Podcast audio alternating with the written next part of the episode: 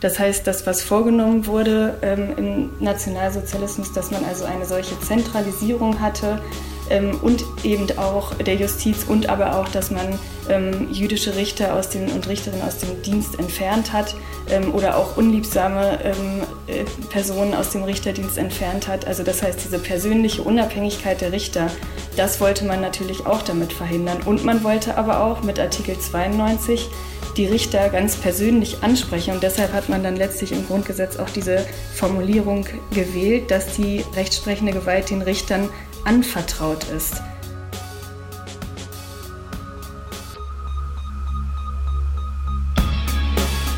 In guter Verfassung. Der Grundgesetz-Podcast.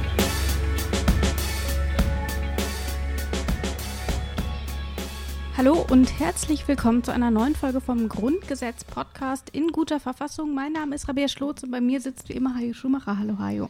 Hallo in unserer kleinen Podcast-Küche. Wir, wir fangen jetzt mit was an, was ich einfach mal so generell für mich als extrem dünnes Eis bezeichnen würde. Deswegen müssen wir schnell laufen. Es geht nämlich um den ganzen großen Bereich der Rechtsprechung. Bist du nicht so häufig vor Gericht? Dich verklagt Selten. bestimmt Nein, wir, hatten, wir haben mehrere kluge Menschen sehr zu Beginn meines Lebens gesagt, dieses auf hoher See und vor Gericht, ne? man weiß einfach nicht, was passiert.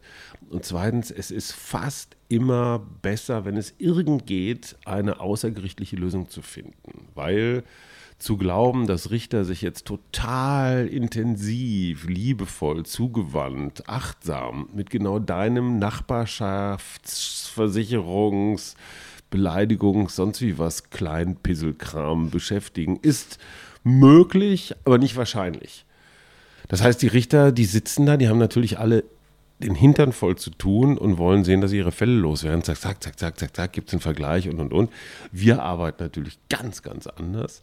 Ähm, und insofern, stell dir mal vor, du würdest zu mir, du würdest mir jetzt Tiernamen geben und ich würde dich dafür wegen Beleidigung oder so vor Gericht zerren und dann würden wir beide einen teuren Anwalt bezahlen, einen gelangweilten Richter hinterlassen und wenn wir gemeinsam Bier trinken gegangen wären, hätte ich dir auch ein paar Tiernamen gegeben. Es wäre unentschieden gewesen und ne, jetzt nur mal so als Ja. Beispiel aus dem praktischen Leben. Praktisches Insofern, Leben, ja. liebe Richter, wir lieben euch, liebe Anwälte, wir gönnen euch eure Ferraren, ähm, aber ein, eine gute Gesellschaft braucht euch, aber nicht jeden Tag. Aber das ist nochmal ein anderes Thema. Auch über die Richter werden wir nämlich in einer nächsten Folge Mhm. sprechen. Und ob es tatsächlich so ist, dass die einfach nur immer alles schnell, schnell. Nein, natürlich nicht. Sie sind auch mal nicht Genau. so schnell. Wir werden uns auf jeden Ich rede Fall. nur damit von besch- meinen, äh, Ja, so ja. von den Sachen, wo ich vor Gericht stünde. Ne? Bestenfalls mal bei Rot über die Ampel oder so. Ja. Was ich nie tue. Schon gar nicht mit Fahrrad. Okay. Also, ähm, Hajo sagt dünnes Eis. Mhm, deswegen mm, übernimmt Rabea die nächsten 80 Folgen. Ach, das finde ich aber ziemlich unfair. Egal, auf jeden Fall, in dieser Folge geht es auch nochmal um die Rechtsprechung. Es geht um Artikel 92. Letzte Folge, da ging es noch um die Zusammenarbeit zwischen Bund und Ländern. Da war es Joachim Wieland, mit dem wir darüber gesprochen haben. Und wenn ich Zusammenarbeit sage, dann meine ich natürlich insbesondere, dass der Bund Geld gibt und die Länder das Geld nehmen. Ohne Ähm, sich reinquatschen lassen zu wollen. Genau, das wollen die Länder, ähm, aber der Bund gibt natürlich nicht Geld, weil er so nett ist, sondern weil er natürlich auch eine Gegenleistung erwartet. Natürlich sagt der Bund auch schon immer ein bisschen, wofür er Geld geben will und wofür er kein Geld geben äh, will. Der Bund ist nicht verpflichtet für alles, was die Länder äh, gerne hätten, Geld zu geben, sondern auch das ist hier ein Aushandlungsprozess. Äh, das heißt, der Bund hat schon auch gewisse Einwirkungsmöglichkeiten auf den Inhalt der Zusammenarbeit, auf das, was gefördert wird. Und das ist äh, für die Länder besonders heikel. Darum ist dieser Artikel auch besonders schwierig, äh, weil die Länder immer befürchten, dass ihnen der Bund zu sehr in ihre eigenen Angelegenheiten hineinredet. In dieser Folge geht es um etwas komplett anderes, denn mit 92, Artikel 92 starten wir ein ganz neues Kapitel des Grundgesetzes. Ähm, wir werden jetzt einige Folgen lang über die Rechtsprechung sprechen. Kurz nochmal ein laienhafter Einwurf. Ja. Das mit dem Recht. Warum hat das so viel Platz in diesem Grundgesetz? Aus dem ganz einfachen Grunde, der Rechtsstaat. Vor dem Recht, vor dem Gericht sind alle gleich. Ist einer der ganz wesentlichen Säulen der Demokratie. Also dieses Egalité der französischen Revolution, Gleichheit, bedeutet halt eben auch Gleichbehandlung. Dass das kleine Bäuerlein vor Gericht die gleichen Chancen hat wie Herr Fürst. Ähm, das ist bis heute vielleicht gar nicht mal immer so, aber grundsätzlich als Ziel, als, als, als, als Prämisse für alles, was wir hier mit Zusammenleben anstellen, ist das ja die, die eine der wenigen großen Säulen der Demokratie. Deswegen so wichtig. Und mhm. deswegen haben sich da auch die Eltern des Grundgesetzes so viel Mühe gegeben. Genau. Und in diesem 92, an diesem Artikel 92, in diesem Abschnitt, ähm, da ist das einer der kürzeren Artikel tatsächlich. Ja. Ähm, wir können ihn einfach einmal mit einem Rutsch durchhören mhm. und dann gehen wir ihn Schritt für Schritt durch.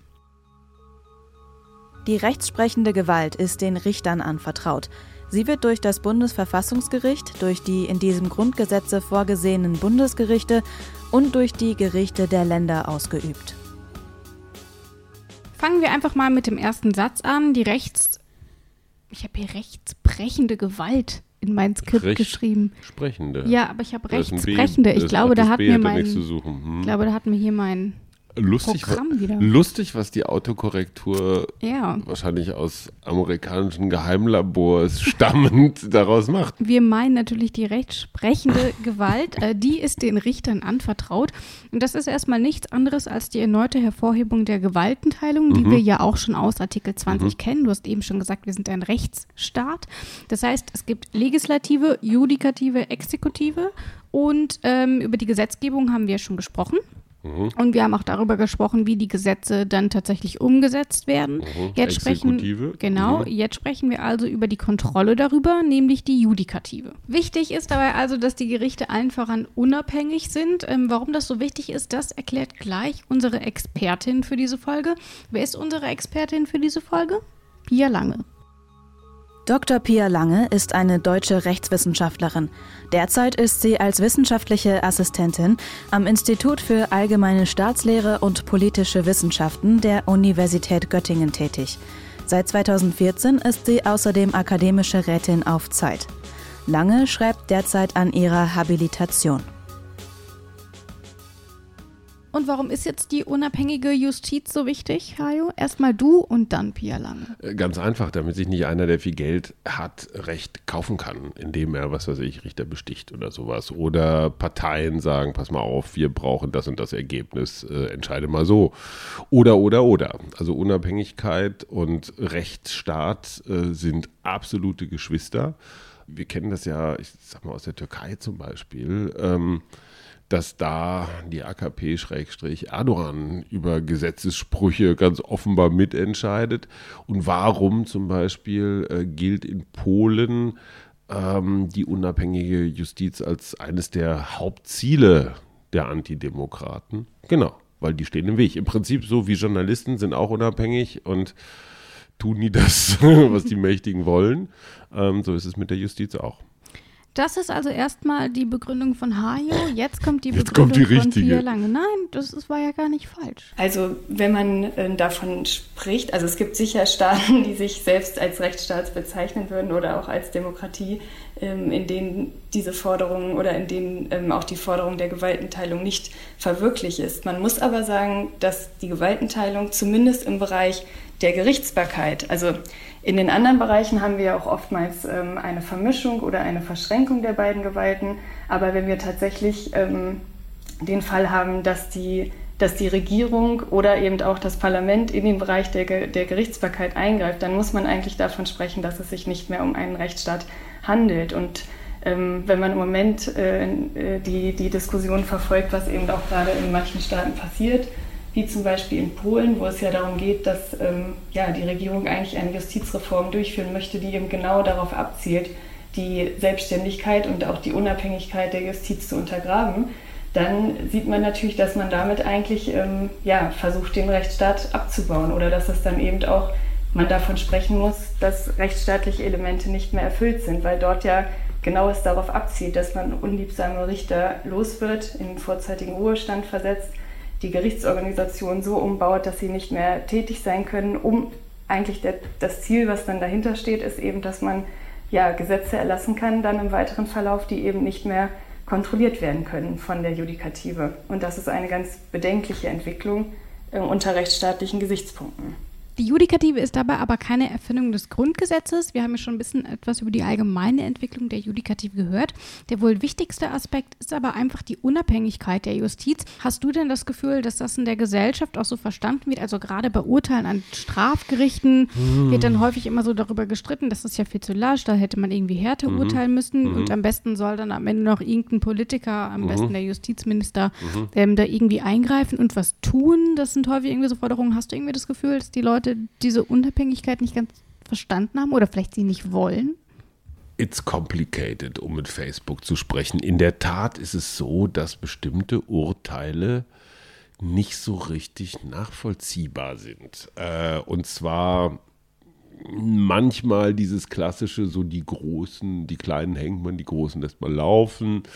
Ähm, auch was Strafmaße angeht. Wobei, also für mich immer, ich, ich bin dafür sehr kritisiert worden, ich habe das mal irgendwann in, in, einem Kommentar geschrieben, die Tatsache, dass einer wie Uli Hoeneß, der ja nun in Bayern bestens verdrahtet ist mit Politik und Wirtschaft und, und, und der FC Bayern kommt irgendwie gleich nach der katholischen Kirche, dass so einer trotzdem in den Knast geht. Ja, als Freigänger, ja, nicht so lang und so, hat, also ich fand, das ist ein Zeichen einer unabhängigen Justiz. In so ziemlich 98 Prozent aller Ländern dieser Welt wäre Uli Hoeneß nicht in den Knast gegangen. Und zwar nicht, weil er kein, kein Verbrechen begangen hat, sondern einfach, weil ihn keiner angepackt, anzupacken sich getraut hätte.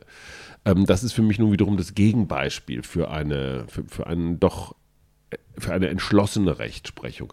Aber ja, ich verstehe schon, dass manche Strafmaße gerade so bei Wiederholungstätern, wir haben ja auch manchmal diese klassischen Sachen, ne? diese Jugendlichen, diese Intensivtäter oder so, und dann kriegen sie nochmal ein bisschen Kuschelpädagogik und und und. Auf der anderen Seite willst du einen, keine Ahnung, 19-Jährigen für den Rest seines Lebens wegsperren, nur weil er jedes Mal, wenn er rauskommt, wieder ein Späti überfällt. Schwierig, schwierig. Und äh, klar haut man dann auf die Justiz drauf. Manchmal muss man einfach auch fragen, was haben Eltern, Gesellschaft und so damit zu tun. Dass das ein kompliziertes Feld ist, absolut ja, dass da mehr Erklärungsbedarf herrscht. Dafür gibt es uns. Ich würde mir in jeder Zeitung, in jeder Fernsehsendung, in jedem Radioformat eine Rechtskolumne wünschen, wo Menschen wie, ich sag mal, Alexander Thiele oder, oder sonst welche ähm, einfach mal Urteile erklären. Warum kommt es dazu? Gerne auch so ganz banale Sachen, ob das jetzt Verkehr ist oder ja, Nachbarschaftsstreitigkeiten oder sowas. Warum entscheiden die Richter so? Warum tun die das? Auf welcher Grundlage? Und ich glaube, die allermeisten Urteile sind ganz gut zu begründen, wenn man versteht, wie sie zustande gekommen sind. Interessant. du, stand, standst du schon mal vor Gericht? Nee. Nicht? -mm. Hm. Aber interessanterweise, weil du gerade die Kolumne angesprochen hast, ausgerechnet Detektor FM hat eine solche, ja Ach, keine Kolumne, aber wir haben ja mit Achim Dörfer zusammen. Ja. Unseren Podcast ist das gerecht, der läuft einmal die Woche und ja. da besprechen wir immer so aktuelle Urteile, mhm. wie ist das entstanden? Zum einen wirklich weitreichende Dinge, die mhm. ähm, auch Grundsatzurteilscharakter mhm. haben, Super. aber eben auch einfach so Sachen wie ja ähm, wenn mein Flug Verspätung hat, kriege ich den Champagner bezahlt. Ja. Ähm, da versuchen wir immer so einen kleinen Überblick zu geben mit Achim Dörfer, der ja auch hier bei unserem Grundgesetz-Podcast vertreten ist. Stimmt, ja. Genau. Ähm, Unsere Fans kennen den Namen. Ja. Und, und auf der anderen Seite muss ich auch mal sagen, dieses diese Krimiisierung der Medien, dass so überall Crime hier, Crime da, mhm. noch ein, also nichts gegen Tatort und, und solche Formulare, Formulare, solche Formate, hat schon den Eindruck, dass ganz schön viel äh, so Mord und Totschlag und, und, und da, da, werden dann auch viele merkwürdige Klischees über Strafermittler, über Richter, über mhm. Staatsanwälte verbreitet. Ich weiß nicht, ob das immer nur so hilfreich ist. Ja. Also deswegen sind gerade, ich sag mal so Alltagsformate wie das von Detektor extrem viel hilfreicher als noch ein Schweden-Krimi mit da ist wieder einer gepfählt worden ja. nach der Kreuzigung, nachdem man ihm die Haut, das Fell So ungefähr. Okay. Auf jeden Fall sehr, sehr viel los. Aber um mal wieder ein bisschen so zu unserem Grundgesetz hier zurückzukommen, wir haben ja so ein bisschen über diese strikte Trennung schon gesprochen, aber wie ist die eigentlich überhaupt in dieses Grundgesetz gekommen? Eben gerade mhm. auch in dieser ähm, Formulierung, wie sie jetzt eben hier drin steht. Und deswegen muss man auch einfach mal ähm, erklären, wer dann eigentlich für diese Rechtsprechung zuständig ist. Und das passiert hier eben in diesem zweiten Satz. Sie wird nämlich durch die Gerichte ausgeübt. Wir haben jetzt schon einen Überblick bekommen. Aber welche Gerichte fallen da eigentlich darunter? Wer ist eigentlich in Deutschland für die Rechtsprechung zuständig? Und das erklärt mal Pia Lange. Das heißt, das ist einmal ganz wichtig, das Bundesverfassungsgericht, das eben auch über die Nichtigkeit zum Beispiel von Gesetzen urteilen kann und eben auch Gesetze des Bundestages wieder aufheben kann, was ja auch dann im Grundgesetz noch weiter ausgestaltet wird in den folgenden Artikeln. Und zum anderen sieht der Artikel 95 auch noch weitere Bundesgerichte vor, die bestimmt auch alle ihre Hörer schon einmal, von denen sie schon einmal gehört haben. Es gibt einmal das Bundesverwaltungsgericht in Leipzig, dann gibt es einen obersten oder einen Bundesfinanzhof, der in München sitzt dann eine selbstständige Arbeitsgerichtsbarkeit und eine Sozialgerichtsbarkeit. Und wovon sicher jeder schon mal gehört hat, ist der BGH in Karlsruhe, die ordentliche Gerichtsbarkeit, ähm, wo dann das oberste Strafgericht und das oberste, der oberste, das oberste Zivilgericht noch sitzt. Also das sind diese obersten Bundesgerichte, die hier in dem Artikel 92 in dem zweiten Halbsatz angesprochen werden. Und hinzu kommen dann natürlich noch die Gerichte der Länder, und das sind dann auch tatsächlich alle, also alle Amtsgerichte, Verwaltungsgerichte, mhm. wo man halt eben tatsächlich als Bürger auch erstmal hingeht. Man läuft ja nicht direkt zum Bundesverfassungsgericht. Dabei bräuchte es so eine Aufteilung der Gerichtsbarkeiten eigentlich nicht. Aber also es gibt einige Gerichte, die muss es geben, ähm, aber eben lange nicht alle, die wir aktuell haben. Das hat mir Pia Lange im Interview erklärt. Da kann man eben auch sagen, dass das tatsächlich ähm jetzt kein, keine, äh, oder kein Element ist, was so vom Rechtsstaatsprinzip gefordert wird. Also das heißt, ob wir jetzt eine eigenständige Arbeitsgerichtsbarkeit haben in einem Land oder nicht, oder ob wir eben auch eine eigenständige Finanzgerichtsbarkeit haben oder ob eben ein anderes Gericht das mitmacht. Ähm, gerade äh, die Hälfte der, äh, der Länder auf der Welt im Common Law System haben ja quasi nicht diese Trennung. Also darauf kommt es nicht so entscheidend an, das wollte ich noch einmal hervorheben, sondern ähm, entscheidend ist eben, dass wir eine selbstständige Justiz haben und wie die dann aufgegliedert ist, das spielt äh, dann nicht so eine große Rolle. Das Grundgesetz hat sich eben, äh, das ist traditionell gewachsen, eben für diese Bereiche oder diese Gerichtszweige entschieden, aber ähm, das wäre sozusagen nicht zwingend, um rechtsstaatlichen Forderungen zu genügen. Eine Zufallsgerichtsbarkeit. So ein bisschen. Mhm. Ähm, aber Pia Lange hat zum Beispiel auch erzählt, dass diese Formulierung ähm, und überhaupt wer eigentlich für diese Rechtsprechung zuständig ist, mhm. da ist ja hier, sind ja hier auch nochmal die Richter explizit vorgehoben. Und ähm, da finde ich auch den Begriff dieses anvertraut mhm. ähm, irgendwie nochmal sehr gut gewählt, weil ähm, Absolut. Wir haben schon ein bisschen über die Rolle auch der Justiz gesprochen und da sieht man ja eben auch, welche Tragweite das Ganze haben kann und ja. wie sie auch missbraucht werden kann. Das ist ja auch ein Faktor. Genau, und, und, und, man muss ja auch die Möglichkeit haben, sie wieder abzuvertrauen. Ne? Das ist jetzt für mich so eine Frage, die steht hier jetzt so gar nicht drin, aber kann man eigentlich einen Richter wieder loswerden? Ja. Wir haben ja immer mal wieder diese Fälle, wo entweder ist das ein Richter gnadenlos oder ein Richter superlasch oder äh, was auch immer sich ja. die Bildzeitung gerade mal wieder einfallen lässt, den zu etikettieren. Ne? Also was ist eigentlich mit unabhängigen Richtern? Sind die so unabhängig, dass sie machen können, was sie wollen? Oder? Ne? Das steht in Artikel 97. Da du sprechen wir übrigens mit Achim Dörfer drüber. Ähm, da haben wir ihn wieder. Ähm, genau, also hier geht es erstmal nur grundsätzlich um mhm. den um die Unabhängigkeit als Zweig der mhm. Justiz mhm. ähm, und über die konkrete Sprechung dann der Richter. Da werden wir dann nochmal in einer anderen Folge darüber sprechen. Ähm, wir hatten ja auch schon so ein bisschen darüber diskutiert, wie es eigentlich so um die unabhängige Justiz in Deutschland steht. Mhm. Du meintest, dass du das Gefühl hast, dass das eigentlich ganz gut funktioniert. Du hast Hönes als Beispiel genannt. Das, das war jetzt ein Beispiel für gutes Funktionieren. Es gibt natürlich auch immer wieder, immer wieder Fälle, insbesondere was, was mich total nervt, ist, wenn Fälle durch Verjährung zum Beispiel nicht entschieden werden ich habe auch das Gefühl, dass es manche Gruppen in Deutschland gibt, an die man sich als Richter vielleicht nicht so ganz richtig rantraut, mhm. weil man noch schulpflichtige Kinder hat oder sonst was. Also ich finde, es gehört schon durchaus ähm, Mut dazu, einem sagen wir mal, so einer, so einer, so einer Motorradgruppierung, äh, die zu verknacken, wenn die einem relativ klar zu verstehen geben, pass mal auf, wenn du unseren Boss einbuchtest, dann, äh, wir wissen, wo dein Haus wohnt, dann machen wir dir mal eben kurz das Leben zur Hölle. Ja, oder es gibt, auch, es gibt auch rechte Gruppierungen, die sowas unverhohlen androhen oder irgendwelche Clans oder sowas. Insofern stelle ich mir dieses Richterleben nicht immer einfach vor. Nicht, dass ich das gutiere, wenn ein Richter, ich sag mal jetzt aus reiner Sorge um, um sein eigenes oder das Leben seiner Angehörigen dann vielleicht nicht äh, die volle, das volle Register zieht. Und im Zusammenspiel eben in der Gewaltenteilung, also wenn du dir jetzt einfach mal nur die anderen ähm Gewalten anschaust, also noch Exekutive und Legislative? Du meinst, wie stark, wie stark die sind? Ja, also wir glaubst nicht überhaupt um die Gewalten, also die Richter sind ja sowieso nochmal mhm. was anderes, ähm, sondern erstmal nur, wie es um die Gewaltenteilung in Deutschland steht. Im, Im internationalen Vergleich sicherlich ganz gut. Mhm.